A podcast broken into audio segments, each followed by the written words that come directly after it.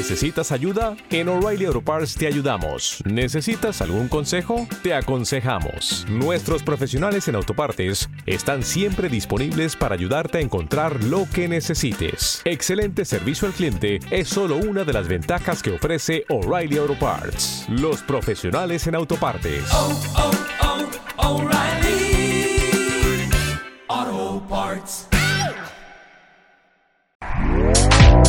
Este podcast forma parte de Evox Originals. Disfruta de este avance. Hoy vamos a hablar de las medidas que ha anunciado el gobierno, las medidas que va a implementar a, a medida que cambie el año, es decir, en 2023, que además va a coincidir con año electoral en muchas facetas, Multielectoral. eh, multielectoral, en muchas, eh, digamos, instituciones de diferentes ámbitos. Y después vamos a hablar de un repaso a las noticias más importantes en lo económico y en la inversión del año 2022. Si da tiempo, hablaremos del crecimiento económico en diferentes países de la Unión Europea y dejaremos para el próximo episodio qué pensamos que va a ocurrir en 2023 en lo económico y en la inversión. Pero empezando por el principio, José. Y por supuesto, pidiéndoos que planteéis las cuestiones que queráis, las que, Claro que que sí. se os ocurran. José, ¿cómo ves y si puedes describir qué medidas ha anunciado el gobierno de Pedro Sánchez que va a introducir en 2023? Vale, yo creo que la idea es más o menos ir viendo cada una un poco de las diferentes medidas y intentemos no que no se nos escapen todas, porque yo creo que, que todas un poco tienen una cierta relación.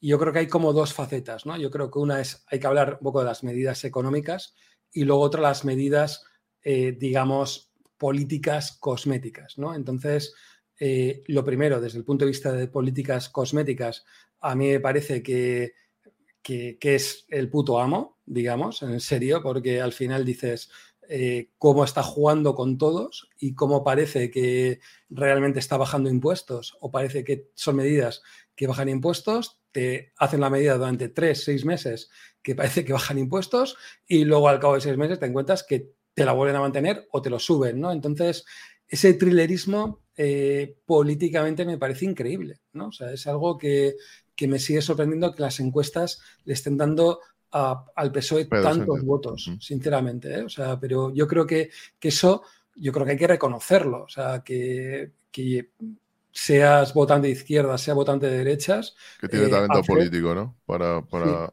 hacer me eso. parece, digamos, realmente, eh, digamos, bueno, ¿no? Eh, a ver, muchas de las medidas que, que han podido decir, ¿no? Pero queda un poco como curioso, ¿no? O sea, me, me estaba, una de las medidas que hablaban es dar 200 euros, por ejemplo, a aquellas hogares que ganen menos de 28.000 euros y tengan menos de un patrimonio que creo que eran 65.000, 70.000 euros, más o menos. O sea, ¿quién- Jolín, hay, hay muy poca gente, ¿eh? Porque que tengas un piso y lo tengas, eh, el- creo que el- el- la vivienda media en España la compra son 140, 150 mil, no digamos aquellos que hayan heredado, en fin. Sí, pero, pero imagínate un detalle que, que yo creo que la gente no es consciente de, de lo- del gol que están metiendo. Una familia que trabajen los dos y estén ganando los dos el salario mínimo, el salario mínimo en España hasta el día de hoy, que a partir de enero subirá algo, o sea, lo que sea, pero el salario mínimo son mil, en 14 pagas son 14.000. Por dos personas que estén trabajando en esa unidad familiar son 28.000 euros. Si gana un euro más que el salario mínimo, ya esa familia estaría fuera de esta ayuda. Es decir, que, eh, que, van dirigidos, yo creo, a un, eh, no a la clase media, como hablamos en otro programa, que yo creo que son a los que realmente se está hostiando con, con toda esta crisis. Y, bueno, y luego entran las dudas, ¿no? Porque empiezas a ver a mucha gente que dice, vale, pero estos 200 euros que son, Eh, son mensuales, Eh, es un golpe o no, ¿no? O sea, porque al final si te, si te van a dar 200 euros, es que tampoco es una cantidad brutal, ni mucho menos. O sea, incluso como tengas que hacer que huele a que lo tengas que meter en tu declaración de la renta, pues vas a tener que pagar por esos 200 euros también una cantidad en tu declaración de la renta, ¿no? Entonces, son cosas que eh, lo que antes decía, que me parece desde un punto de vista político y desde el punto de vista de imagen publicitario, me parece espectacular que parezca que, eh, lo, que lo que están dando, pero luego cuando baja a, ver quién es el que puede, digamos, cobrarlo, eh, es que yo creo que nadie de la clase media va a poder cobrarlo. O sea, porque eh, el porcentaje es realmente muy, muy pequeño. Por mucho que estén diciendo que va a haber no sé cuántos millones de familias que van a poder cobrarlo, luego la realidad va a pasar que, será realmente complicado, la cantidad de papeles que haya que presentar, etcétera, será que, realmente al final eh, no se puede cobrar. Entonces, nos encontramos con un gobierno que... O sea, que, esto es vender que esto es vender que la gente que supuestamente gana... me recuerda a las ofertas eh, para ganar un premio, pero bueno, luego es un requisito y es que, es que no cumples, oye. Es que ya yo ya estuve una vez, ya fui cliente de Spotify y esta, esta, esta oferta ya no la puedo pillar, ¿eh? Mm, no sé. no, no, pero es ese thrillerismo que es incluso, por ejemplo, las medidas, ¿no? Hay otras medidas que han anunciado es el tema de la bajada del IVA al 0%. Esa para mí es la que quería escucharte. ¿Cómo ves el hecho de que hayan anunciado el IVA al 0% para los, productos de primera necesidad?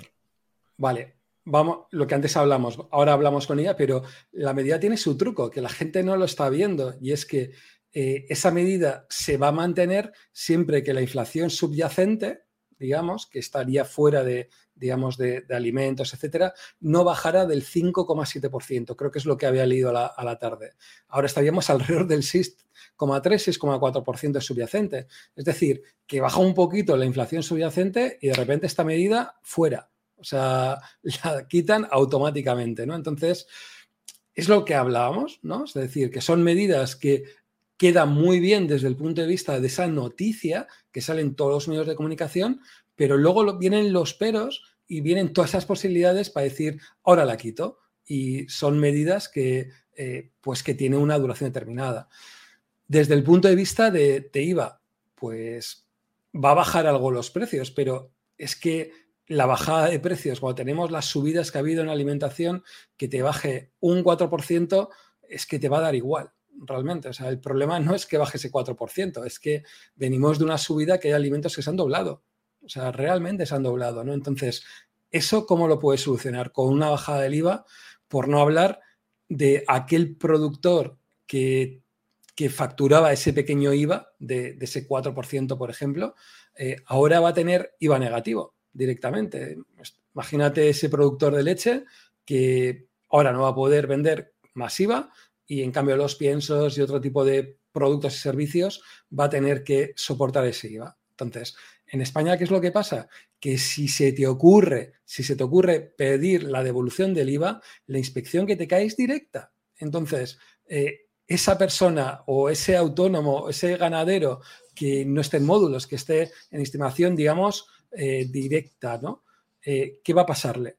Pues que la asesoría le va a decir, no pidas la devolución del IVA ni por asomo, o sea, porque te va a caer la inspección y el coste de la, de la inspección va a ser más elevado que lo que puedes llevarte el IVA. Conclusión, eh, el Estado se va a ahorrar en principio ese, ese tipo de IVA hasta eh, que venga eh, el próximo y tire y apechugue de todo esto, ¿no? Por no hablar del tema de que quitan los 20 céntimos de gasolina, ¿vale? Que yo creo que es una medida en cierta manera que, que tiene en cierta manera su sentido, ¿no? Tiene su sentido de que lo quiten porque realmente la gasolina ha disminuido respecto a cuando se implantó, digamos, la medida. Es más, el principio hay que recordar que fue una medida que se implantó por la huelga de los camioneros y al final dijeron, bueno, vamos a hacerla para todos porque si no, igual de España. Y Jordi, perdona, no te digo.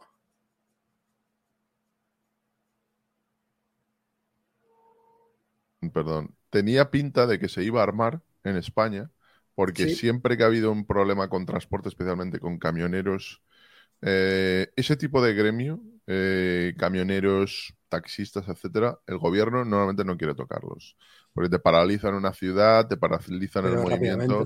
Y, nada, yo creo que además el, el crecimiento del combustible fue, fue atronador. Fue. Yo es que recuerdo de llegar al depósito y digo, pero si es que está más del doble, está más del doble, es una cosa loca. Claro. Sí, sí. Incluso, incluso las medidas, si te, si te fijas, para, las mantienen para los, para, digamos, transportistas, para eh, agricultores, creo que también para el sector de, eh, del mar, etcétera. Pero si ves la letra pequeña, te hacen, te mantienen 20 céntimos durante los tres primeros meses, a partir del cuarto mes reducen la ayuda a 10 céntimos y todo huele que a partir del séptimo mes pues será cero patatero, ¿no? Entonces huele a, bueno, eh, todas las medidas yo creo que son iguales en el sentido de decir, eh, mucha nota de prensa queda desde el punto de vista de la galería genial, pero luego cuando llega a ver cómo se cobran, qué se hace eh, con todo, pues, pues llegan muy poco veremos la gestión de todas estas ayudas, ¿no? O sea, porque eh, va a corresponder al transportista de turno pedir la, la subvención o pedir la ayuda que le devuelvan, digamos, al Estado y veremos cuánto tiempo tardan en devolvérselo, veremos cuánto tiempo tienen que adelantar, digamos, ese dinero y veremos cuánta gente se le olvida no presentarla, ¿no? Entonces, eh, las- la es, es esa, ¿no? Lo ponen realmente complicado para que no haya tanta gente que realmente pueda recibir, eh, digamos, digamos, este tipo digamos, de ayudas. Eh, el tema de los alquileres, ¿no? que, que yo creo que es algo que, que- tengo que entrar. ¿no? Al final soy una persona que tengo diferentes personas, de- diferentes alquileres. Y bueno, y seguro ya he encontrado, ya tenía una persona en Twitter que me estaba diciendo, esto será una putada para ti.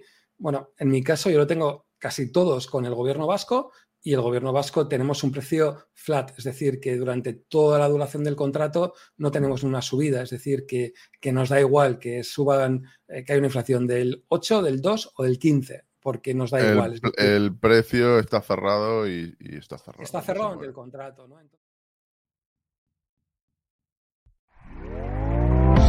¿Te está gustando lo que escuchas? Este podcast forma parte de Evox Originals y puedes escucharlo completo y gratis desde la aplicación de Evox. Instálala desde tu store y suscríbete a él para no perderte ningún episodio.